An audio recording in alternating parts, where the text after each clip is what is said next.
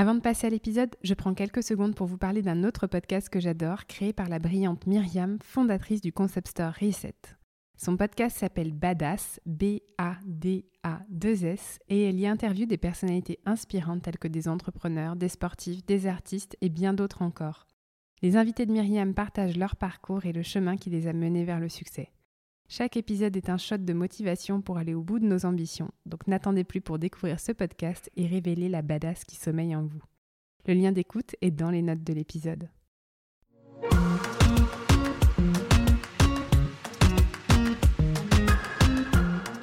Bienvenue dans Deuxième Shift, je suis Elsa et dans ce podcast, on parle de la vraie vie des Working Moms.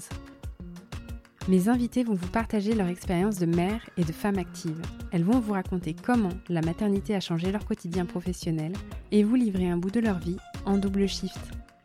Devenir mère lorsqu'on travaille suscite un tas de questions et provoque un chamboulement dans notre façon d'appréhender notre vie active. Qu'en est-il alors du retour au travail lorsqu'il faut désormais gérer une carrière et une famille? Comment assurer sur tous les fronts afin de rester une professionnelle épanouie et une maman accomplie? Ici, il n'y a pas de complexe, aucune conformité et surtout pas de tabou. Seulement des histoires authentiques, sans filtre et sans jugement, vibrantes et inspirantes.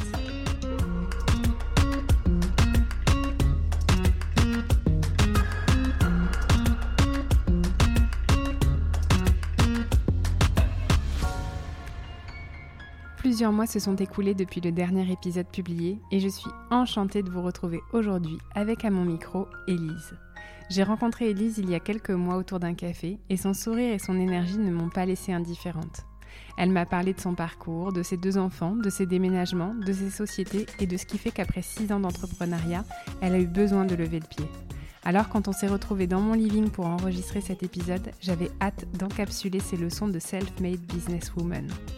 Au fil de cette conversation, vous allez découvrir l'histoire d'une entrepreneuse digitale qui a choisi cette voie pour bénéficier d'une mobilité géographique lui permettant de suivre son compagnon, mais aussi celle d'une mère de deux enfants dont les naissances ont amené des remises en question professionnelles.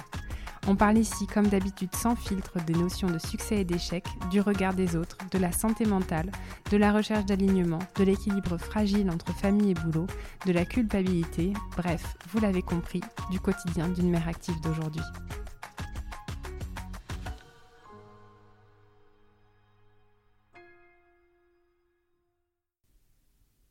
Salut Elise. Bonjour. Bienvenue bah, chez moi et bienvenue sur Deuxième Shift. Je suis ravie euh, qu'on puisse euh, enregistrer. On a déjà beaucoup papoté euh, oui, merci en off avant.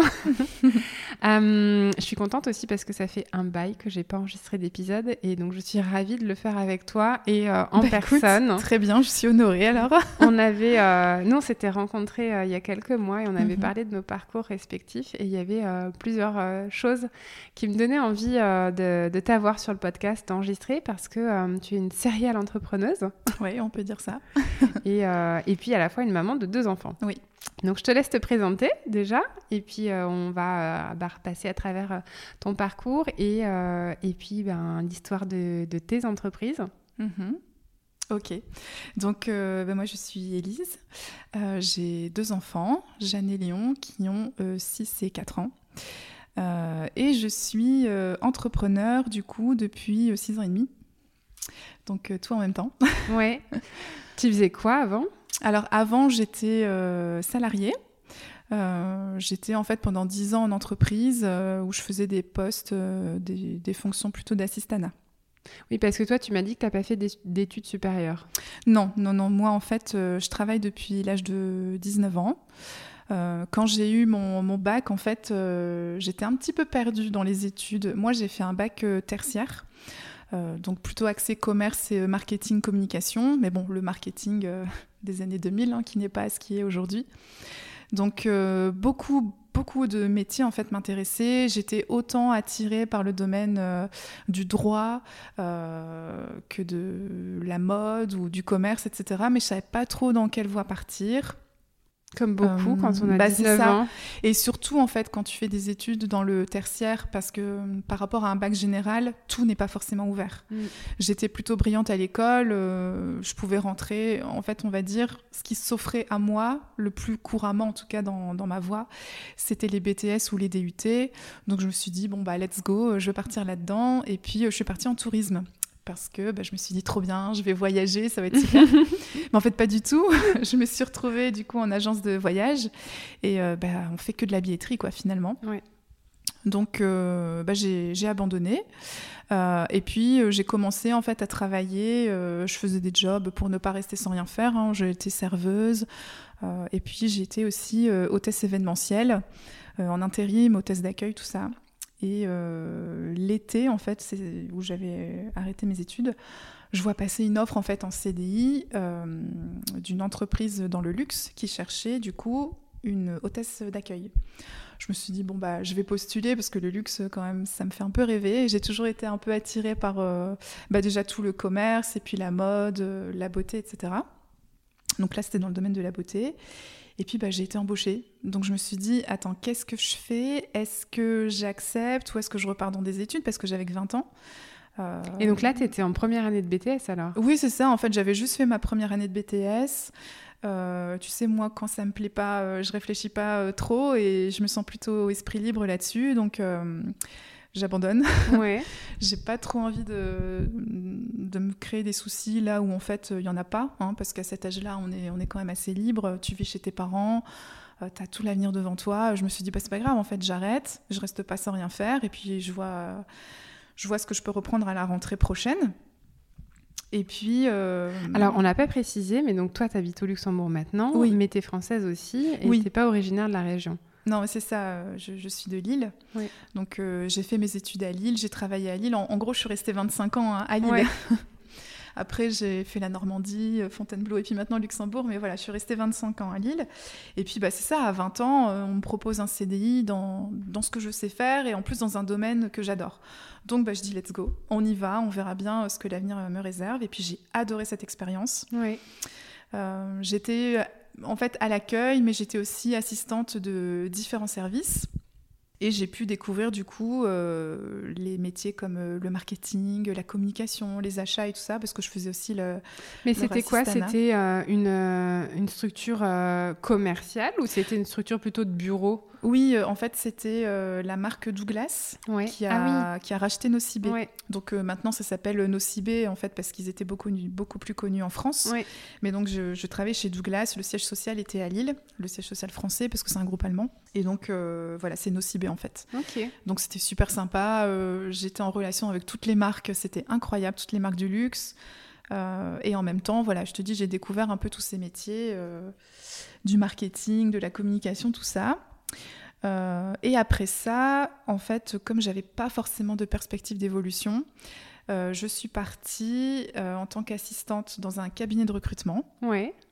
Et là, bah, ça m'a permis aussi de, de voir autre chose. C'est ça un peu dans le métier d'assistante qui est cool, c'est qu'on peut changer de boîte et de voir un peu plusieurs domaines. Et un de nos clients, euh, Bonduel, recherchait une assistante de direction.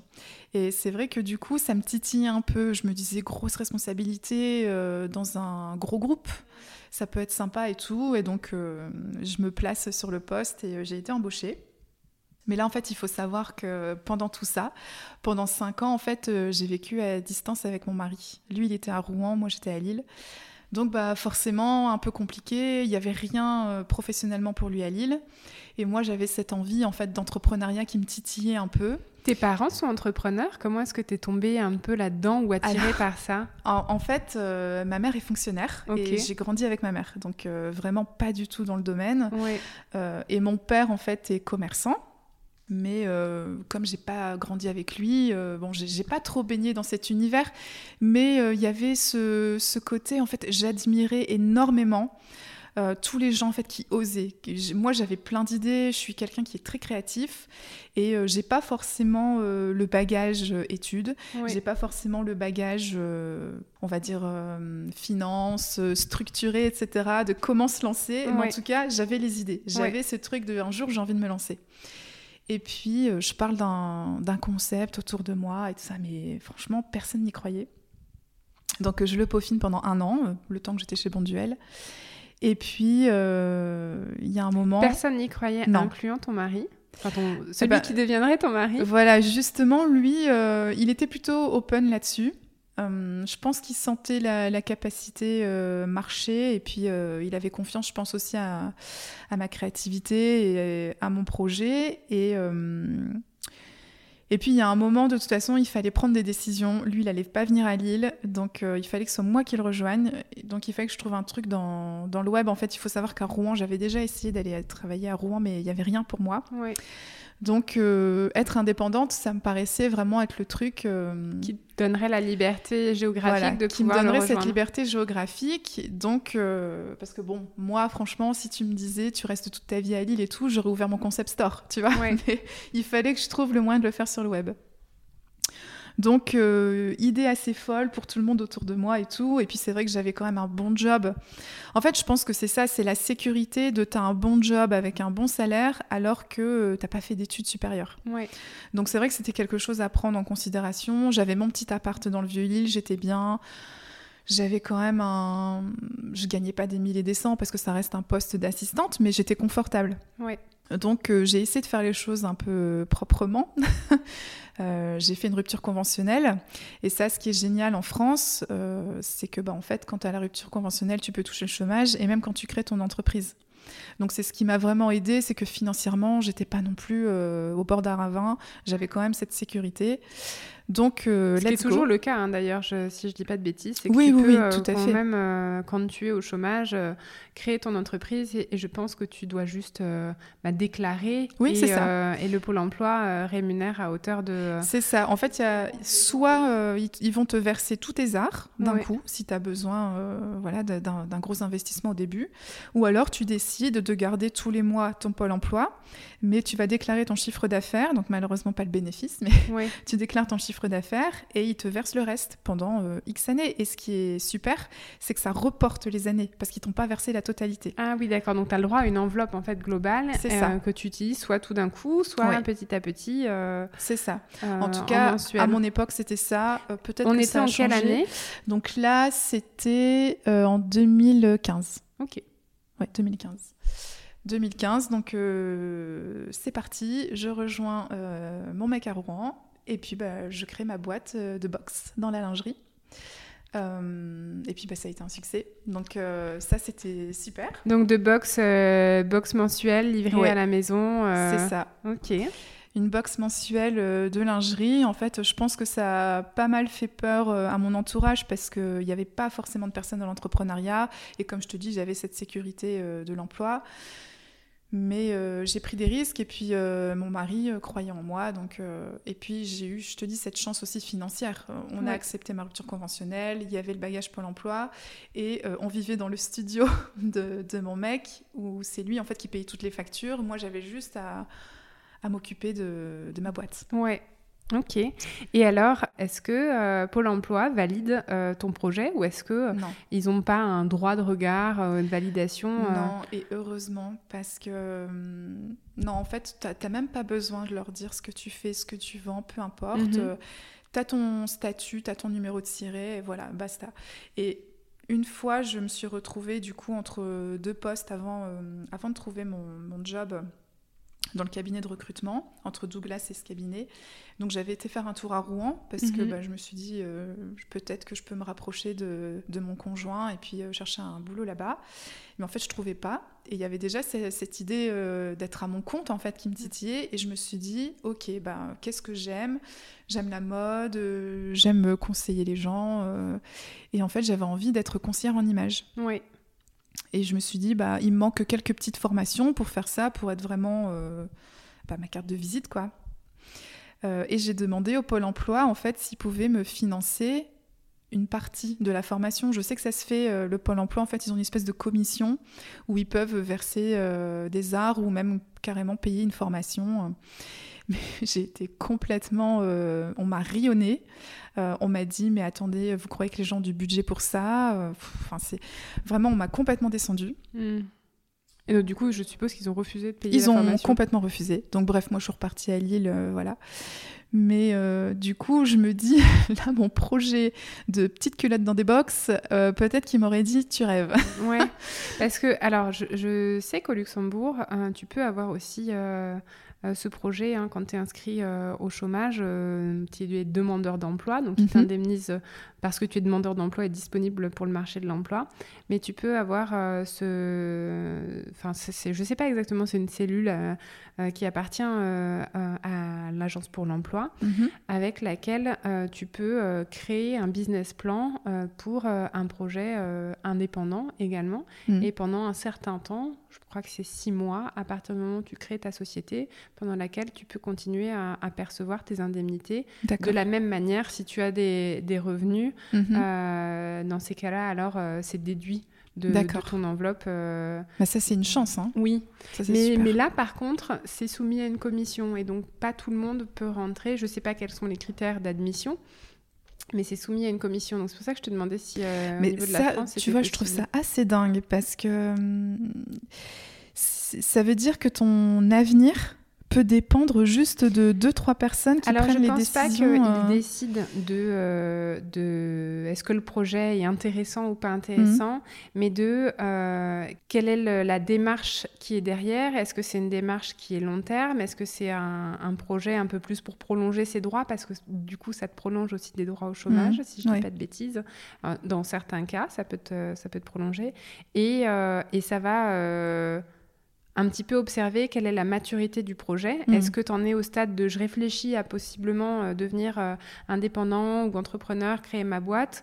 Ou euh, est-ce que, est-ce que j'ai un projet hyper béton J'ai fait mon étude de marché, je sais quelle est l'opportunité, j'ai mon approche marketing, hum, j'ai mon approche commerciale pour aller chercher mes clients, etc. etc. D'accord. Donc je crois que c'est plutôt pour évaluer la maturité du projet plus Oui, que le contenu. Plutôt que de juger le, pro- le projet. Oui, oui. parce que c'est sur le coup, c'est ce que le Pôle emploi m'avait fait.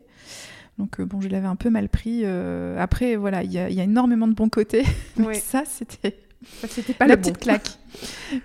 Et donc là, donc tu démarres avec les box, tu t'installes à Rouen. C'est ça. euh, Donc euh, j'avais quand même bossé mon projet presque un an hein, avant Ouais. de le lancer. Bah, déjà j'avais peur, euh, trouver la, la bonne date à laquelle euh, se lancer. Et puis euh, comme c'est une entreprise dans le e-commerce, du coup, moi je ne connaissais rien au digital. Mhm. Euh, je ne connaissais rien aux réseaux sociaux. J'étais même pas sur Instagram en perso et tout. Donc euh, j'ai dû tout découvrir un peu en même temps. Mais voilà, en tout cas, le, le, pro- le projet est né euh, en 2015. Et là, vous en étiez où euh, avec euh, ton mec dans le, le projet euh, familial? Est-ce que c'était déjà un petit peu quelque part dans la ligne de mire d'avoir des enfants ou Bah, c'était pas tellement un sujet à ce moment-là parce que vous étiez jeune Un et- peu, un, un peu en fait, mais c'est parce qu'en fait, on a vécu à distance pendant cinq ans. Et euh, du coup, bon, tu te dis de toute façon, ces projets, tu penses pas trop parce que tu es à distance, donc c'est infaisable. Mais euh, il y a bien un moment où ça va arriver. euh, on était matures tous les deux, voilà, en âge, etc. Et puis, bah, finalement, ça s'est fait très vite parce que quand, quand je suis arrivée à Rouen, bah, tu vois, j'ai créé Mademoiselle Culottée en décembre 2015 et en mai 2016, euh, je suis tombée enceinte. Ok, ouais. Donc, c'est Donc arrivé, ça a été extrêmement rapide. Donc j'ai un peu tout fait en même temps. Ouais. Est-ce que ça euh, t'a angoissé euh, Non. Non, non, sur le coup, ça m'a pas du tout angoissée. Bah, déjà parce que je ne savais pas ce que j'allais vivre en tant qu'entrepreneur et en tant que euh, future maman. Je savais pas trop. Pour moi, la grossesse, c'était un peu une parenthèse enchantée.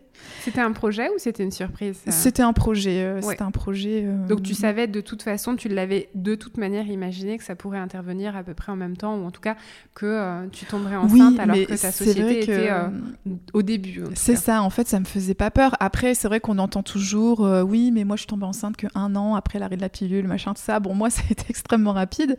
Après, ça me faisait pas peur de tout faire en même temps sur le papier. Tu vois, en théorie, de toute façon, c'était l'inconnu. euh, et puis, il y avait- il y avait tellement de personnes autour de moi aussi qui aussi avaient des projets bébés, ça se faisait pas forcément et tout. J'allais pas non plus euh, me mettre dans ce, dans ce mode euh, contrôle fric, euh, tu vois. Donc, Oui, euh, vous n'avez pas essayé de calculer en tout cas Non. quel serait le timing idéal. c'est ça. Vous aviez, avais envie de créer ta boîte, tu as créé ta boîte, vous aviez envie d'avoir un enfant, vous avez eu un enfant. Mais c'était un peu fou parce qu'on vivait dans son studio. Donc Ah, effectivement. vous étiez toujours dans le studio Oui, on était toujours.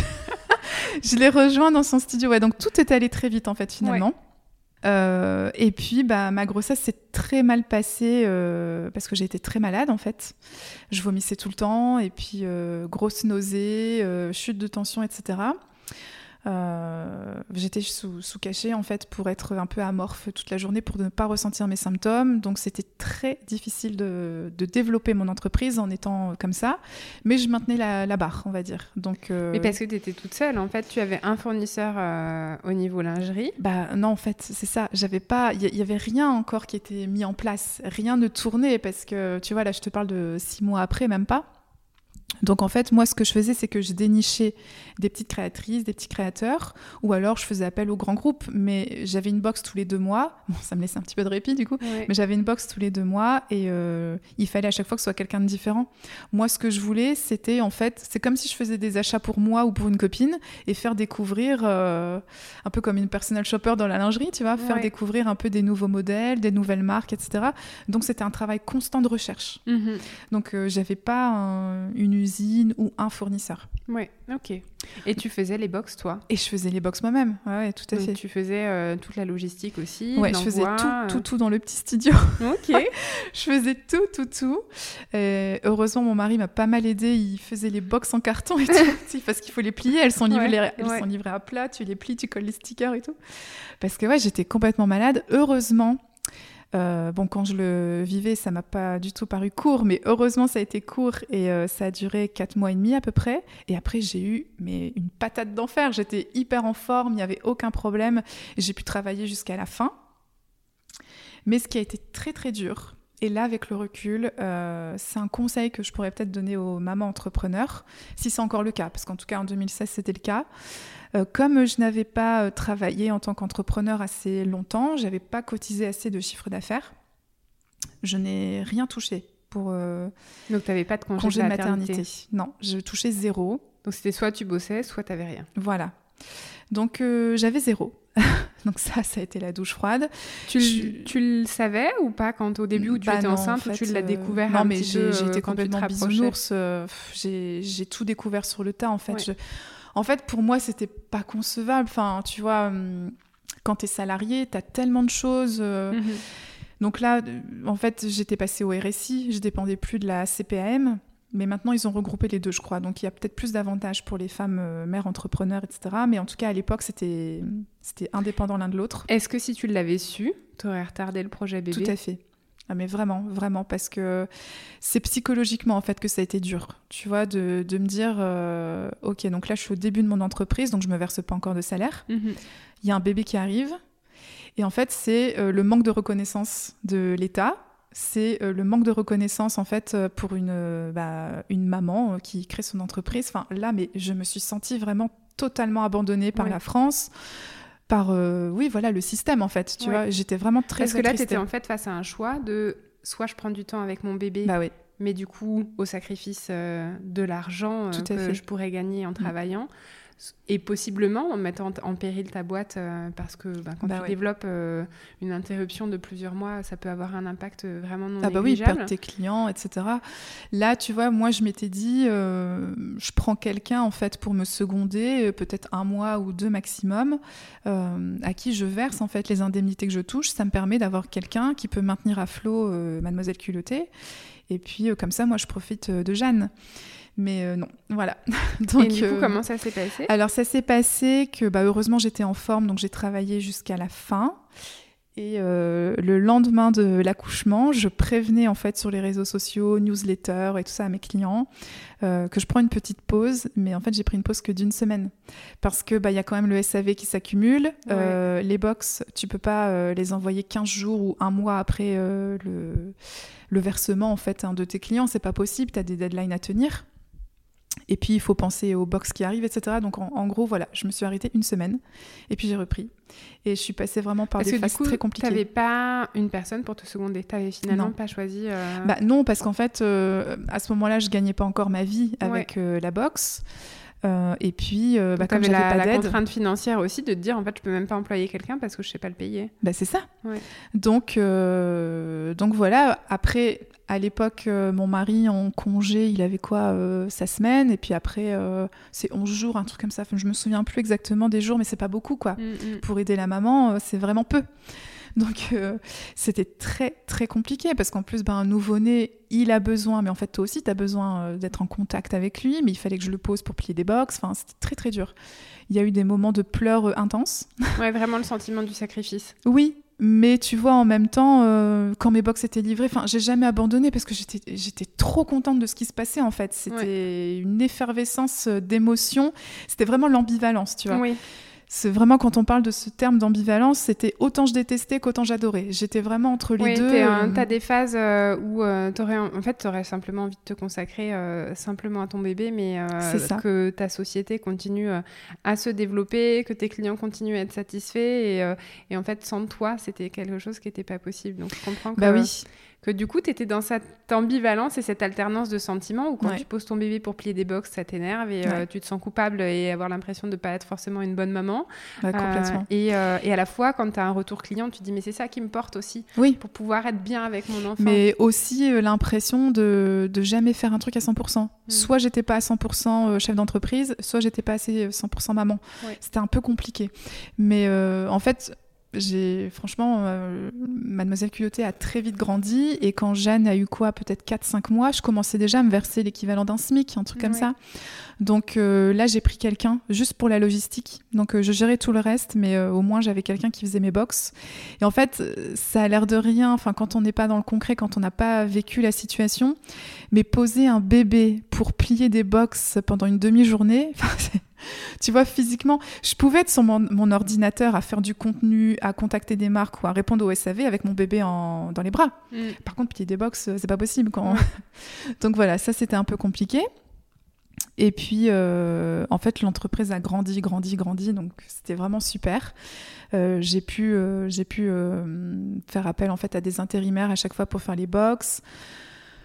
Donc ça, voilà, ça, ça a été vraiment super. Et puis surtout, je me suis aperçue que quand j'avais plus les mains dedans, bah, la, la stratégie euh, pouvait se libérer parce que tu peux pas être euh, à la rame de ton bateau et à la barre. Il y a un moment, il faut Ouais. choisir. Et c'est pareil, j'avais très peur, par exemple, de faire un emprunt. Je me disais non mais attends, je vais pas emprunter à la banque, mais c'est genre le truc qui me faisait trop peur et tout. Et en fait, c'était la plus la meilleure décision de ma vie parce qu'en débloquant comme ça de la trésorerie, j'ai pu prévoir mes box un an à l'avance pour payer mes fournisseurs, alors qu'avant j'étais box par box, donc ça me prenait un temps fou et j'arrivais pas à prendre de la hauteur sur Mhm, l'entreprise et mhm. pouvoir développer la stratégie. Oui, donc en fait, c'était. euh, Ça, c'est un peu, je crois aussi, euh, le, le paradoxe de l'entrepreneur. C'est que tu as envie Ouais. que ta société se développe et à la fois, euh, tu as peur du risque euh, de- de- d'employer quelqu'un, euh, de faire un, un emprunt ou de faire une levée de fonds, de faire rentrer des actionnaires. Ça, c'est toujours, je crois, aussi euh, la difficulté euh, quand, euh, quand tu es entrepreneur de. De réussir à faire rencontrer tes ambitions et Mm. puis le Bah oui. que tu es prêt à prendre. Tout à fait, et c'est vrai que ça a été finalement les meilleures décisions de ma vie, parce que euh, l'argent que je ne me versais pas, mais que je donnais à quelqu'un d'autre pour faire les box à ma place, mais ça m'a permis de développer euh, Mhm. énormément mon entreprise. Ouais, c'est de l'investissement en fait. C'est de l'investissement. Et c'est pareil, le prêt, ça a été un investissement, mais c'était Mhm. complètement lissé. Euh, je l'ai remboursé très vite finalement, et ça a permis de, de faire grandir mon entreprise. Donc ça, c'était vraiment chouette. Euh, et puis, bah, voilà, je, je suis restée euh, bah, quelques années comme ça avec euh, Mademoiselle Culottée. Ça a grandi, ça a grandi. Et puis en 2018, euh, je suis tombée enceinte de mon deuxième enfant. Donc assez rapproché. Hein. Jeanne, elle avait même pas 18 mois, je crois. Donc c'était voulu là aussi, voilà. et puis, et puis bah en fait, là, ça a été cool parce que j'avais cumulé assez de chiffre d'affaires. Donc Ouais. le RSI m'a versé euh, bah, du coup, mon, mes arts. J'avais le droit à quelque chose, j'avais le droit à un congé mat, une prime de naissance, enfin la reconnaissance, quoi. Ouais, Et donc là, j'en ai profité pour prendre euh, un stagiaire, ok. donc euh, rémunéré. Euh, il m'a énormément. euh, bah déjà, j'avais aussi mes, mes logisticiens, et puis j'avais ce stagiaire qui m'a énormément aidé pour développer ma communauté sur euh, les réseaux sociaux. Il faisait mes newsletters, euh, et puis il répondait à mon SAV. En fait, j'ai choisi quelqu'un dans le community management Oui. parce que bah, c'est vrai que quand tu as la tête euh, dans ton nouveau-né, tu pas forcément la créativité pour ça, Oui. même si c'est le domaine pour moi qui était compliqué en fait à déléguer, parce que c'est ce que j'aimais le plus faire finalement. et puis c'était compliqué aussi de passer ce cap, de prendre un stagiaire, parce que moi qui n'ai jamais fait d'études, mon mari, pendant des années, il n'a pas arrêté de me dire prends stagiaire, prends stagiaire, prends un stagiaire et tout ça. Tu vas lui apporter plein de choses, c'est trop bien et tout ça. Mais syndrome de l'imposteur, quoi. Je me disais, mais attends, mais qu'est-ce qu'il va apprendre avec moi? Euh, J'ai niveau bac, euh, enfin, c'est pas possible. Parce que toi, ton mari, euh, on ne l'a pas dit, mais lui, il est plutôt dans le modèle études supérieures, oui, tout à fait. dans, une, dans un poste en entreprise, cadre, etc. Oui, c'est ça, c'est ça. Donc, euh, effectivement, lui, tout ça, ça lui fait pas forcément peur. Donc, euh, il m'a dit, vas-y, prends stagiaire et tout. Et puis, c'est vrai que quand, quand, Léon est arrivé, je me suis dit, bon, je vais essayer de pas faire euh, la même chose qu'avec Jeanne et profiter un peu plus. Et donc là, tu avais plus le sentiment d'être plus à 100% dans les moments avec ton fils ou avec tes enfants et plus à 100% dans les moments où, où tu étais en train de bosser pour ta boîte. C'est ça, j'avais vraiment ces, deux étiquettes euh, bien distinctes. Bon, même si en vrai, quand tu es entrepreneur, euh, tu y penses tout le temps, hein, ça te quitte pas, mais euh, c'est vrai que voilà, ça c'était un bon investissement aussi. Et en fait, tu étais juste plus sereine par rapport à ah bah l'avenir de ta société à ce moment-là, en te disant que même si toi tu étais en retrait, hmm. ça perdurait. Tout à fait. Et euh, d'ailleurs, pour la petite histoire, j'étais un peu un cas d'école pour le RSI. Ils ne savaient pas comment me gérer parce qu'en fait, moi, forcément, avec mes box, j'avais des rentrées d'argent mensuelles. Et euh, même si je travaille pas en fait, enfin même si je décide de prendre trois jours ou trois mois sans bosser, de toute façon euh, mes clients me versent tous les mois pour que je leur livre une box. Donc je disais, je demandais au RSI comment je fais en fait. Est-ce que je peux quand même avoir cette prime que j'utiliserai pour développer mon entreprise ou ou alors est-ce qu'il faut vraiment que j'arrête les prélèvements, etc. Ils ne savaient pas me, répondre. Hmm. Donc bon, bah, j'ai fait ce qui m'arrangeait. Hein. pas de réponse, euh, j'ai tout déclaré. Qui ne dit mot consent. bah, c'est ça, moi j'ai tout déclaré tout ça, on, jamais, euh, on ne m'a jamais fait de retour, donc je pense que je pouvais faire ça. Donc c'était le beurre et l'argent du beurre, c'était super. Là, tu vois, pour le coup, euh, c'est pour ça que je conseillerais... Revanche sur le système. Bah, c'est ça, c'est pour ça que je conseillerais aux, femmes qui sont pas encore mamans, qui veulent se lancer, bon, si vous pouvez éviter de faire tout en même temps, après je sais que des fois la vie, elle nous fait pas forcément de cadeaux et qu'on décide pas toujours, mais si on peut choisir, bah, il faut attendre au moins un an. Parce qu'en fait, c'est. Donc, il faut que tu aies un an. Il faut que tu aies un an de cotisation. De cotisation et donc de revenus, en fait, hein, pour pouvoir euh, ensuite avoir euh, droit à un congé maternité. C'est ça. Ou alors. Bon, ça, euh, ça fait un peu. je profite du système, mais quand tu es salarié, tu es tellement bien couvert. Hmm. Prends ton congé mat pendant que tu es salarié, bosse ton entrepreneuriat, et puis au retour de ton congé mat, tu quittes tout. Mais au moins, tu auras profité en fait de ce que tu as cotisé, hein, de toute façon. Bah, c'est ça. Et puis parce que euh, je pense que euh, justement, tu parlais de créativité, etc. Euh, à la fois, quand, quand tu deviens maman, je trouve encore. Enfin, j'ai pas de deuxième enfant, donc je n'avais pas de point de comparaison. Mais quand tu deviens maman pour la première fois, tu développes un nombre de compétences que tu ne pensais pas avoir, un nombre de capacités mhm. euh, de résistance à la fatigue, au stress, etc. Et puis, tu es sans arrêt en train de trouver des solutions face à des situations imprévues parce que bah, tu connais pas. Donc, euh, tout est imprévu. Le nombre de mamans qui se lancent, de jeunes mamans, ou justement, et puis cette prise de conscience de attends, mais est-ce que je fais? Est-ce que j'aime vraiment ça? Et puis, qu'est-ce que je veux comme avenir pour mes enfants? C'est ça. Et puis, parfois, euh, pour, pour certaines avoir le sentiment de la prise de conscience de, de, de ta place quoi, et de mm. ce que tu as envie de faire vraiment. Est-ce que dans ta vie professionnelle, tu es aussi euh, euh, en phase avec euh, qui tu veux être par rapport à ta vie perso? Ouais, il y a une grosse prise de conscience mm-hmm. quand on devient maman. bah, en fait, ça, ça, rebat, je pense que l'arrivée d'un enfant, et ça, ça peut être vrai avec n'importe lequel, ça rebat les cartes euh, complètement de, mm. l'organisation de ta vie. Donc, euh, tu repenses tout différemment et euh, forcément, ça peut te, te faire prendre conscience de certaines choses qui ne fonctionneront plus mm. telles qu'elles ont pu fonctionner et que tu as pu aimer pendant des années avant. Oui, tout à fait. Et c'est vrai que la naissance de mon deuxième fils, ça m'a donné encore plus des ailes où j'avais l'impression de pouvoir tout faire. Et c'est là que bah, c'est pas forcément vrai.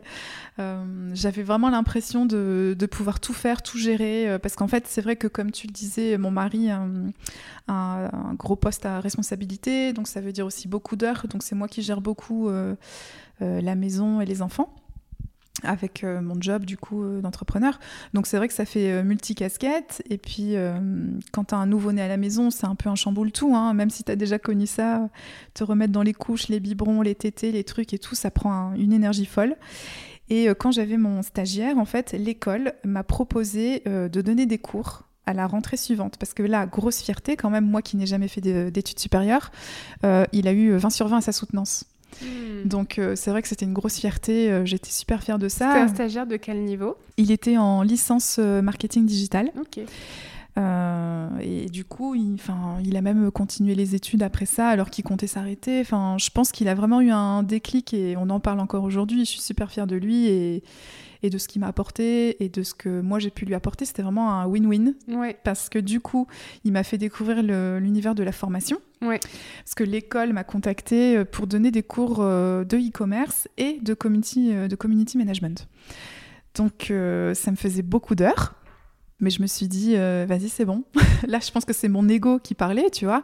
Parce que je me sentais vraiment pousser des sur ailes. Le système scolaire.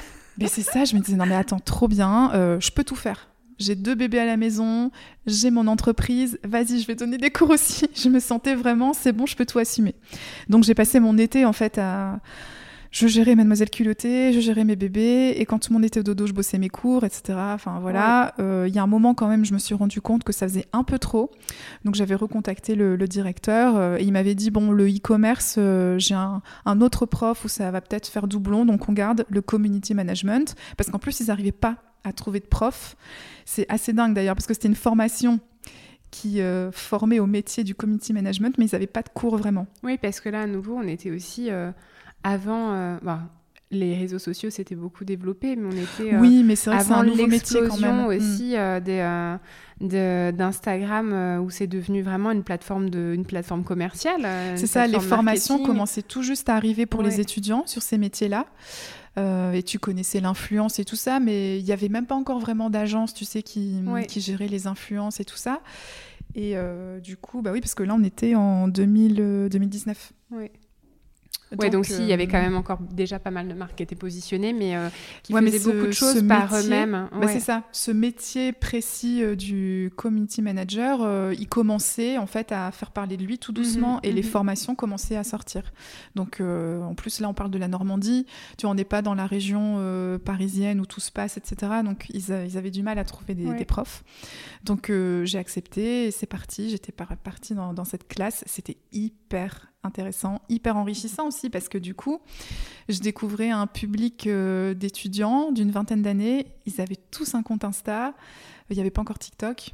Ils avaient tous un compte Insta euh, avec des, milliers, des millions de followers. Ils ne savaient pas comment gérer ça. Et hum, c'était hyper intéressant.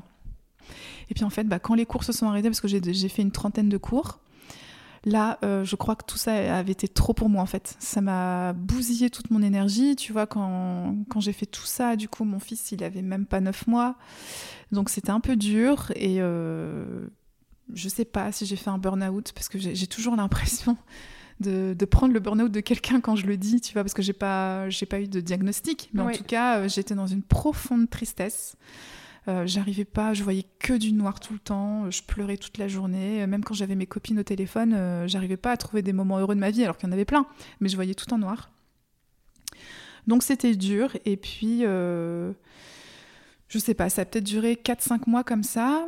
Et de fil en aiguille, Mademoiselle Culottée ne m'apportait plus la, passion aussi du, début. Tu sais, cette adrénaline tous les matins quand tu te lèves, tu es trop content de faire ce que tu veux, ce que t'aimes.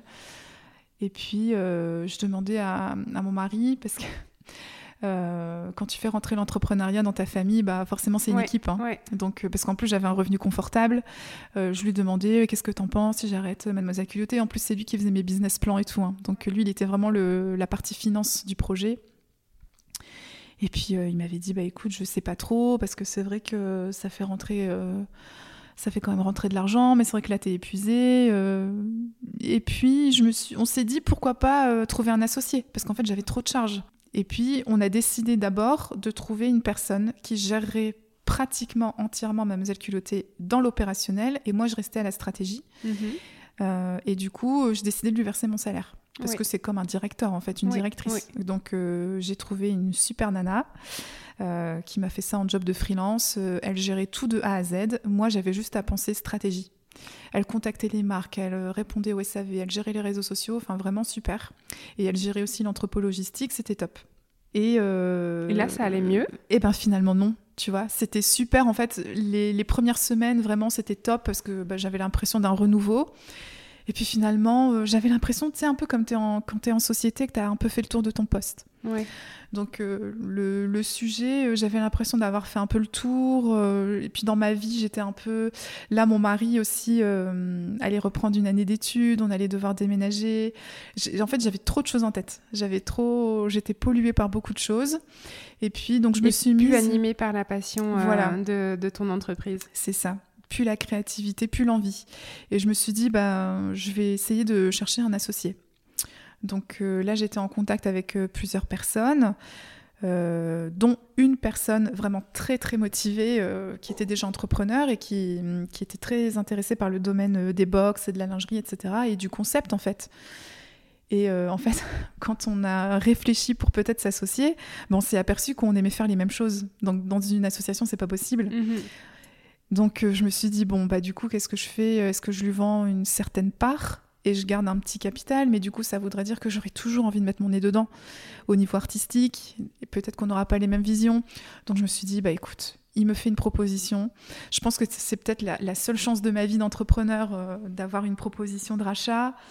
Donc euh, je la saisis. Et puis euh, en y réfléchissant, ça me faisait pas mal de la laisser, tu vois je me suis dit, je l'ai amené là où je devais l'amener et maintenant euh, je refile mon bébé. Quoi. Voilà, Ouais. Il peut prendre son indépendance.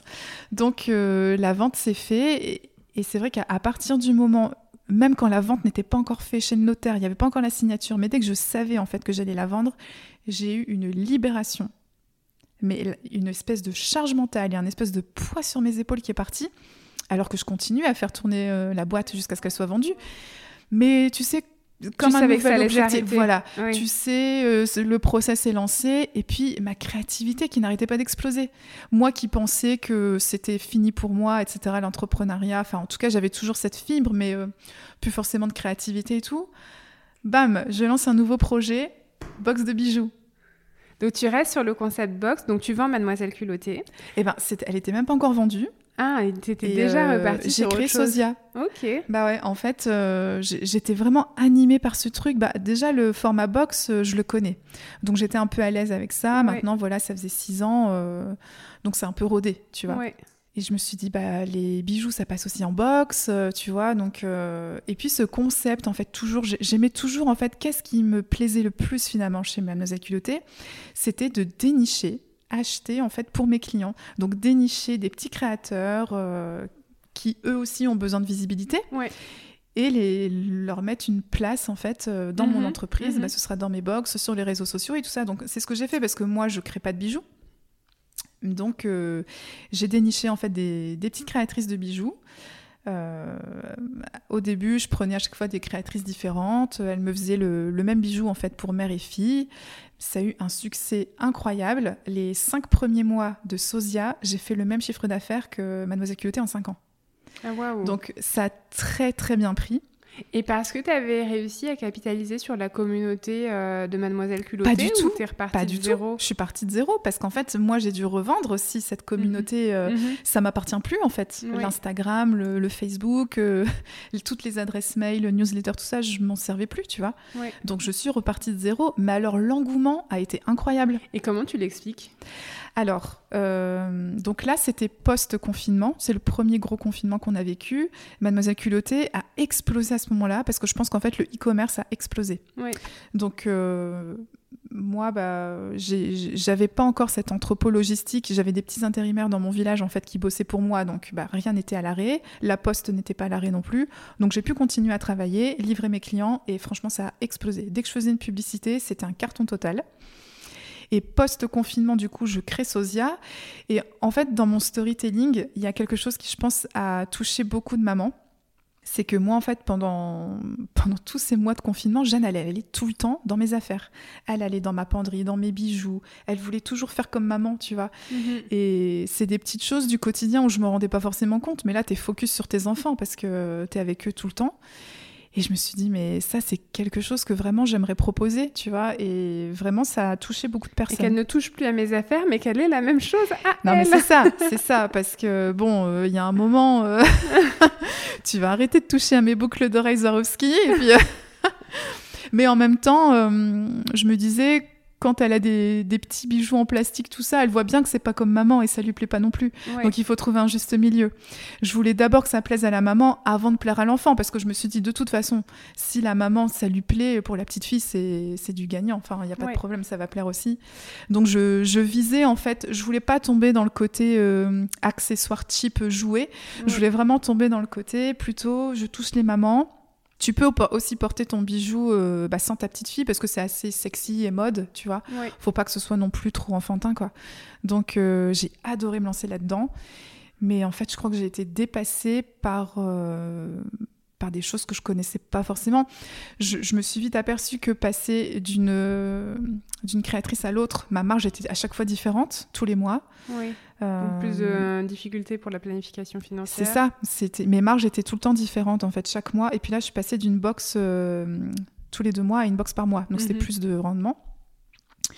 Et puis aussi, ce qui m'a vraiment mis un coup, c'est que j'ai une créatrice euh, qui m'a un petit peu arnaqué sur euh, le matériau qu'elle utilisait, parce que forcément, je faisais très attention aux matériaux, que ce soit hypoallergénique et tout pour les, pour les peaux des enfants principalement, et puis euh, même les femmes qui seraient allergiques, etc. Et euh, elle m'a fait croire que c'était de l'acier inoxydable. Et moi, en fait, je testais les bijoux à chaque fois. Tu sais, je recevais le bijou, mais je, je le testais sur un mois maximum. Et après, ça va très vite, en fait. Donc, ça part Mhm. chez les clientes. Et puis, les premiers retours que j'ai eus, mais catastrophe. En fait, euh, la, couleur, tu du bijou qui partait, tout ça, c'était une horreur. Donc, euh, j'ai eu énormément de, de déceptions, de SAV à gérer. Heureusement, franchement, mes clientes étaient vraiment compréhensives là-dessus parce que bah, bien évidemment, je trouve une solution, soit un remplacement d'une box d'avant où elles n'étaient pas abonnées, soit un remboursement, etc. Mais je ne laissais pas euh, mes clientes comme ça. Donc je ne les ai pas forcément perdues, mais moi j'ai eu un gros... une prise de conscience où je me suis dit, bah, je peux pas faire confiance à tout le monde en fait. Tu vois, ça c'est mon côté un peu bisounours encore. Je peux pas faire confiance en tout le monde. euh, voilà. Donc j'ai essayé de trouver des grossistes. Mais alors, grossistes, dans le milieu du bijou, c'est extrêmement fermé. Euh, et puis même, en fait, si tu essaies de trouver des grossistes français, bah, ils travaillent avec euh, l'Inde ou la Chine, euh, voilà. Donc autant passer moi-même par la Chine, tu vois. Oui. Sauf que en fait, euh, ils font des très beaux bijoux en Chine, mais la qualité n'y est pas. Enfin, en tout cas, moi, j'avais du mal à trouver des fournisseurs. euh, J'en ai eu deux, trois, mais ça s'arrête là. J'arrivais pas à en trouver pour tous mes mois de Sosia. Donc, euh, il y a eu ce problème-là. Donc, après, j'ai cherché à embaucher une créatrice, donc en freelance. Mhm. Donc euh, ça a super bien marché au début, mais en fait euh, le rendement a été trop important pour elle. Donc euh, elle n'arrivait plus à suivre, donc on a dû mettre un terme. Euh, donc je repassais par de créatrice en créatrice. Donc j'ai essayé avec une autre créatrice qui elle pensait pouvoir assumer euh, le rendement parce que Sosia franchement ça, ça explosait pas mal, tu vois, au niveau de- des box. Et pour elle aussi, après ça a été com- compliqué de- de suivre le mouvement. En parallèle de ça, euh, j'ai eu énormément, donc suite à, ce- à cette catastrophe qui s'était passée avec ma, avec ma créatrice, il y a forcément l'image de Sosia qui en a pris un petit coup. Euh, en plus de ça, j'ai eu euh, des couacs à cause des publicités, parce qu'à l'époque de Mademoiselle Culottée, quand je faisais une publicité sur Facebook, euh, bon, qu'elle marchait ou qu'elle marchait pas, en tout cas, j'avais les résultats. Je voyais Mhm. directement celle qui marchait pas, je la stoppais, et en général, euh, maintenant, je suis rodée, tu vois, je sais ce qui marche en pub, j'avais la bonne cible, etc. Et mon taux était hallucinant. Dès que je mettais une pub, ça marchait. Et pour Sosia, je reprenais exactement les mêmes codes euh, marketing, publicité du e-commerce. Ça ne marchait pas. Donc euh, là, je ne comprenais pas ce qui se passait. En fait, comment je fais en fait pour avoir de la visibilité Mes pubs, je perds de l'argent. Et en fait, j'ai découvert que euh, c'était à, cause d'un- accord qui ne s'est pas fait entre Facebook et Apple. Du coup, euh, tous ceux qui avaient des, des iPhones ou des Mac euh, ou Ouais, des donc tout ce qui- iPads, tous ceux qui etc., étaient équipés avec des, Apple des choses Apple. ne pouvaient pas voir les publicités Ah, Facebook. Donc autant dire que tout le e-commerce a été impacté là-dessus. Mhm. J'en ai discuté avec plusieurs entrepreneurs, on était tous dans le même cas. Euh, j'ai essayé de faire des, des calls avec le directeur, enfin le, le service, pardon, marketing publicitaire et tout ça de Facebook, qui n'avait pas de solution. Donc euh, essayé par d'autres moyens, mais en fait je, je perdais énormément d'argent à faire ça. C'est le nombre d'achats que j'avais n'était pas suffisant par rapport à ce que À ce que à ce que je mettais. Voilà, c'est Oui. ça. J'ai essayé d'in- d'investir dans des influenceuses, mais ça ça marche pas. Ça marche sur le coup. euh, sur le coup, par exemple, pour un- une fête des mères ou un Noël. Mais le problème, c'est que bah, toutes les marques font la même chose en même temps et que celles qui ont des gros budgets, bah, en fait, elles t'écrasent. Tu Mhm. vois, les publicités sont, sont pas vues. Euh, et puis, quand j'ai fait des, des partenariats avec les influenceuses, ça a marché sur l'opération, mais après, ça marche plus forcément. Oui. C'est pas quelque chose sur le long terme. Donc euh, c'est vrai que mes, mes ventes, euh, bah, en fait, dans l'année, elles, elles dégringolaient un peu.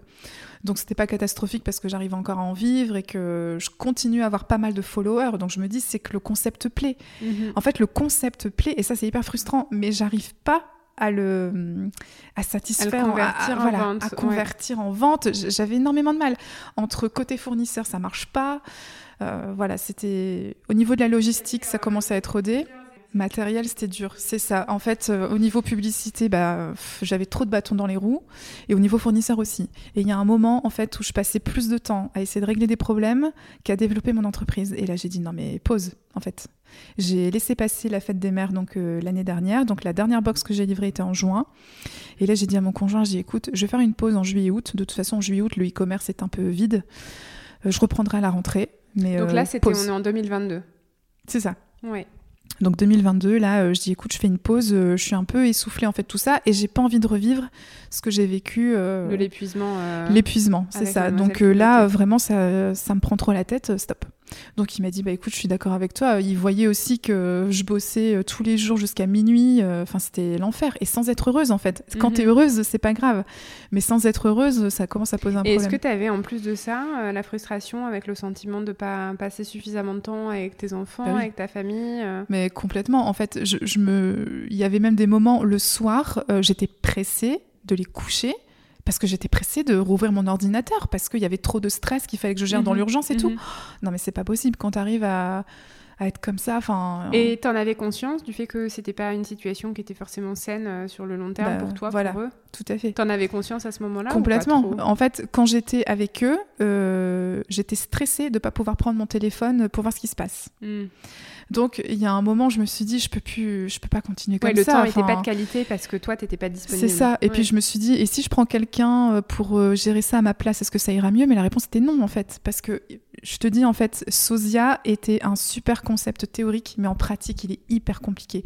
Donc, de- dans tous les cas, euh, à part ouvrir mon usine, peut-être, c'était compliqué de, de continuer. Ouais. Donc, finalement, euh, en septembre, bah, j'ai décidé de pas reprendre. Donc, euh, j'ai dit ciao. J'ai expliqué à ma communauté, à mes clients. euh, et puis bah j'ai voulu faire ça aussi avant de perdre de l'argent. Parce que là j'étais encore rentable et je voulais pas attendre de me casser la figure et d'avoir des dettes, euh, que ce soit auprès de mes fournisseurs ou encore pire auprès de mes clients. Donc euh, voilà, j'ai j'ai voulu faire ça aussi proprement et, et j'ai stoppé. Et euh, j'ai décidé du coup de faire un petit break. Comment tu l'as vécu? Parce que quand tu avais décidé de vendre Mademoiselle Culottée, tu avais vraiment eu ce sentiment de. de... Libération. Ouais, libération. Est-ce que là, c'était la même chose ou tu avais un Pareil. sentiment plus mitigé? Bah non, en fait, pareil, parce que et c'est ça qui m'a fait me dire qu'en septembre je reprendrai pas. Le jour où j'ai dit, ok, euh, là je, je fais la pause, euh, j'envoie un mail à tout le monde, je préviens. Je me suis sentie libérée totale, un gros poids sur mes épaules qui est parti. Et je me suis dit, ok, donc c'est que c'était vraiment ça.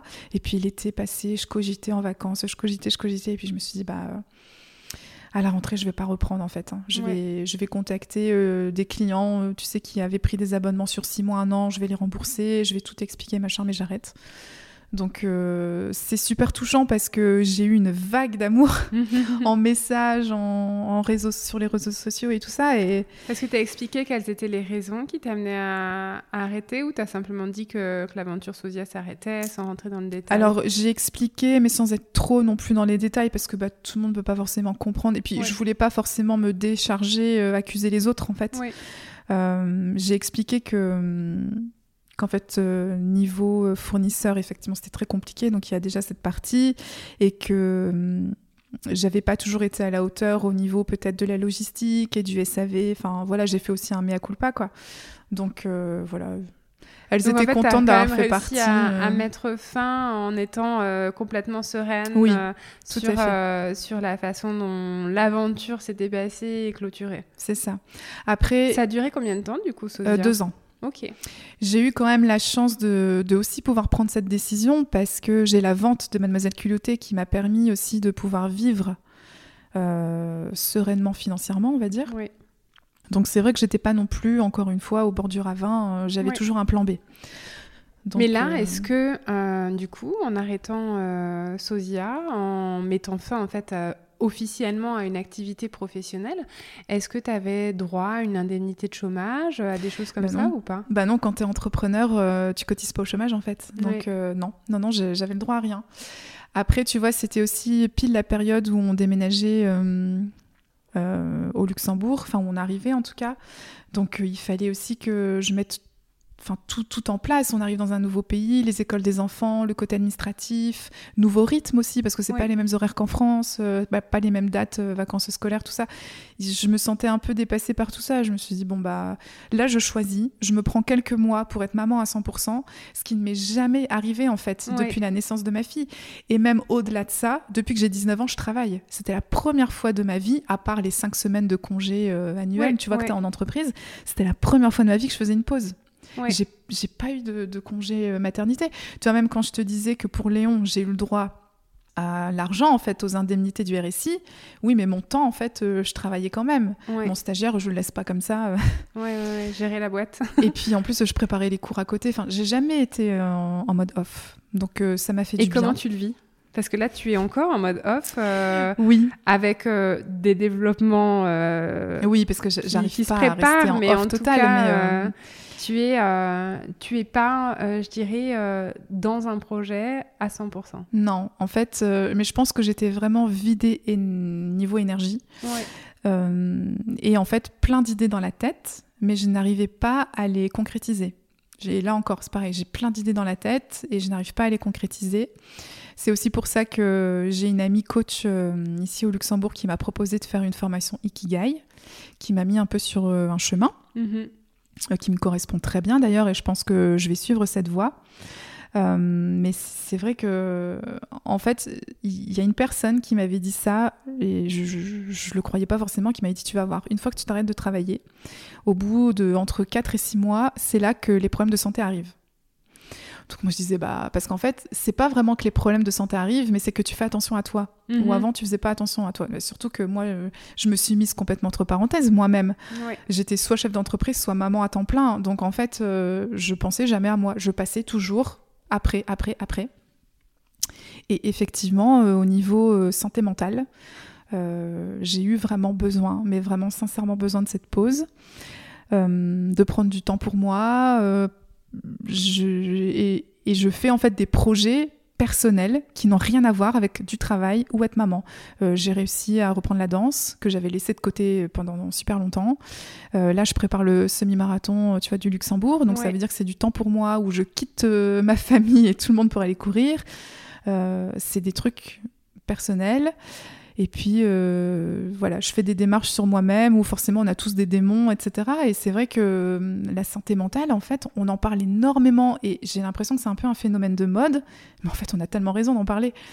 Enfin, c'est vraiment quelque chose que j'avais laissé de côté et c'est plus possible simplement en fait. que quelque chose d'aussi important a pendant très longtemps été euh, caché ou en tout cas tabou, euh, mis au second plan et en fait ben voilà, je crois que la santé mentale, encore plus la santé mentale euh, des, des, femmes, la santé mentale des mères, euh, on en parle parce qu'il y, y, a des femmes qui ont osé mm. aussi euh, mettre des mots sur des difficultés qu'elles pouvaient vivre et que je pense que nos mères, nos grands-mères ont pu vivre aussi, mais que c'était socialement pas du tout acceptable, accepté, et donc elles se sont enfermées dans dans le fait de vivre ça en silence et, euh, pas forcément même en prendre conscience. Euh, donc euh, donc c'est vrai que c'est c'est bien parce que ça permet aussi de libérer la parole et de pouvoir pour les femmes qui en ont besoin, pour les pour n'importe qui qui en a besoin en tout cas d'adresser le problème avec les professionnels, avec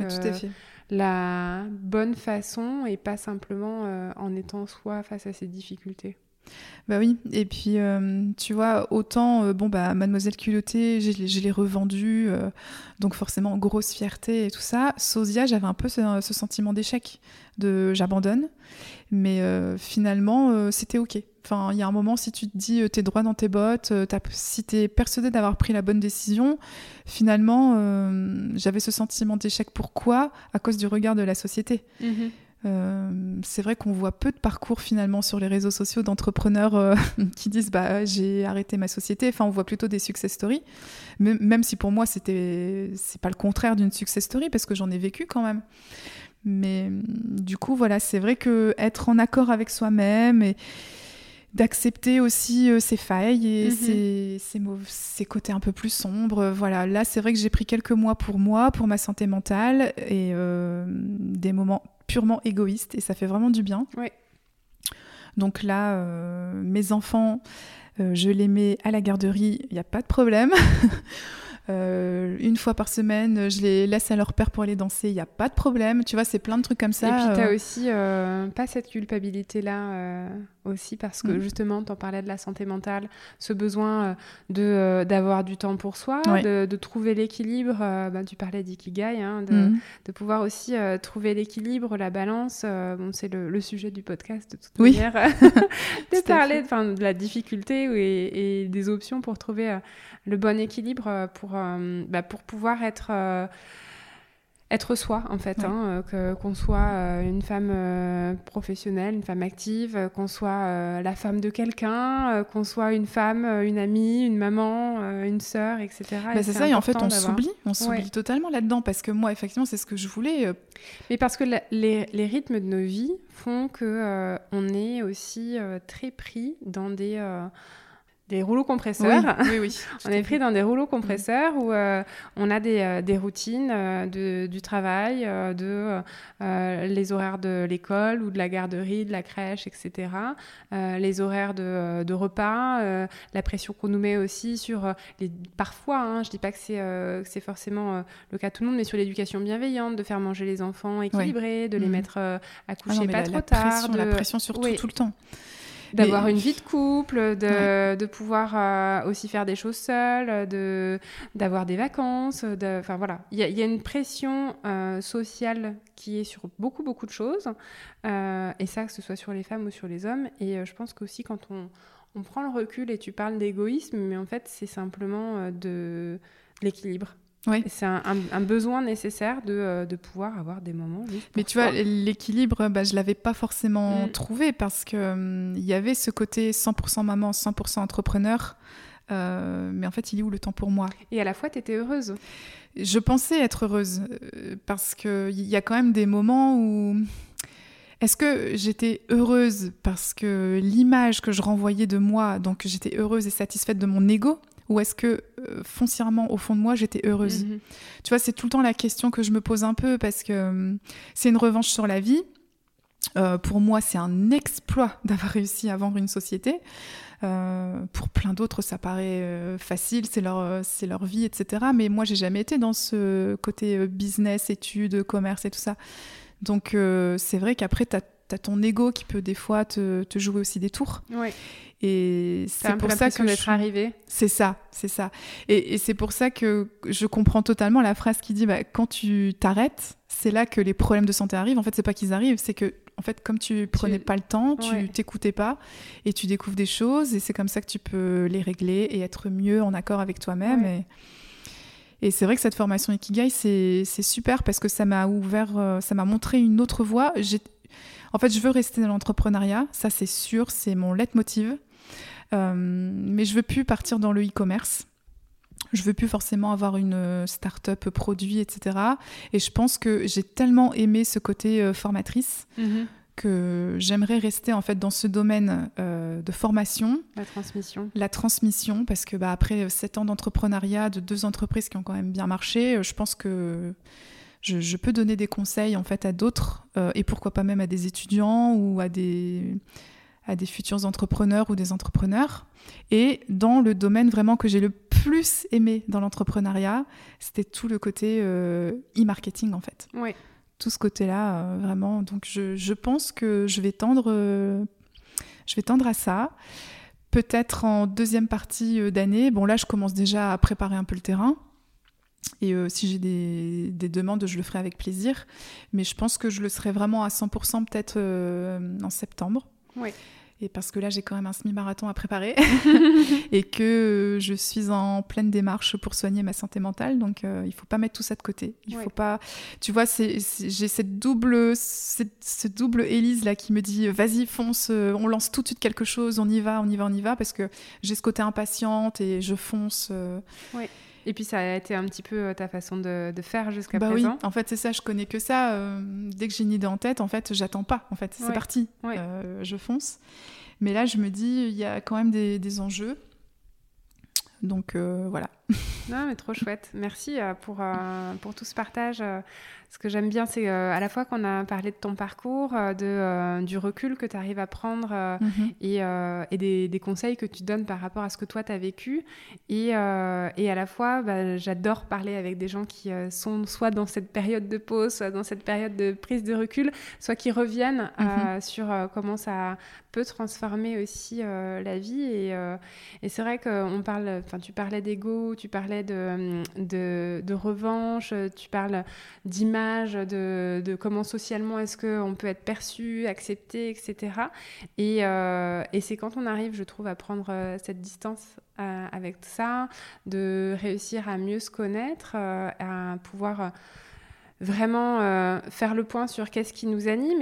Et, à nouveau, on mhm. parlait de cette, cette, ambivalence de personnalité, de j'ai envie d'y aller tout de suite, mais parce que c'est comme ça que tu as toujours procédé, mais, mais à la fois d'avoir cette petite euh, cette petite phrase raisonnable, de conscience qui, que je n'avais pas avant, qui me dit attends, fais d'abord ça, fais les choses dans l'ordre, mhm. te précipite pas.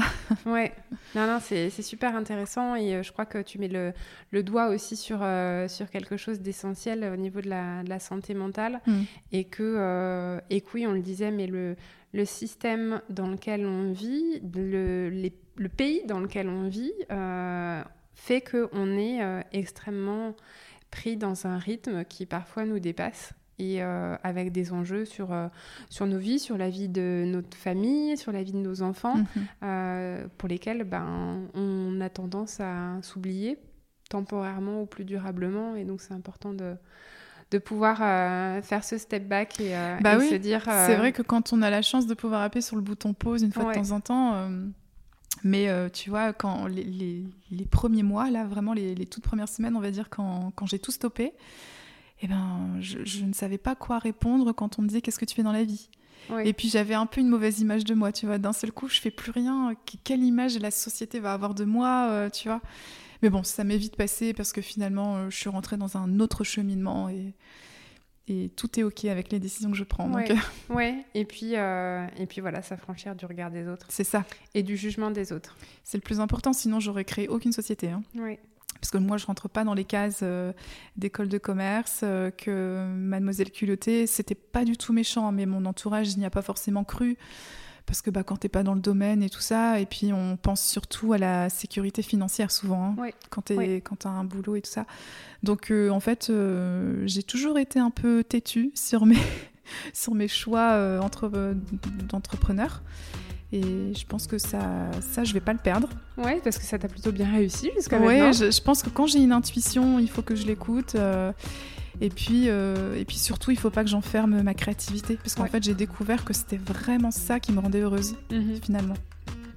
Non, mais écoute, je te souhaite de continuer à être heureuse, que euh, tes projets euh, futur personnel et, et pro se concrétise comme tu le souhaites.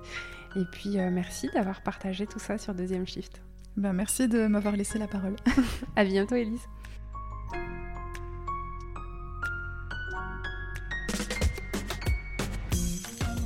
Cet épisode est maintenant terminé. J'espère que vous avez eu autant de plaisir à l'écouter que j'en ai eu à l'enregistrer. Si l'épisode et plus généralement le podcast vous plaît, je compte sur vous pour en parler, le partager et mettre une note et un commentaire sur Apple Podcast. Ça m'aide à faire connaître et à faire grandir la communauté de Deuxième Shift. Je vous invite aussi à me rejoindre sur l'Instagram de Deuxième Shift pour avoir vos retours sur l'épisode. C'est également via ce réseau que je vous partage plus de choses sur mes invités et ma propre expérience de Working Mom. J'y crée une communauté bienveillante, inspirante et décomplexée quant à nos galères et nos succès carrière et maternité. Nous, on se retrouve par ici très bientôt pour une nouvelle histoire de Working Mom et d'ici là, portez-vous bien.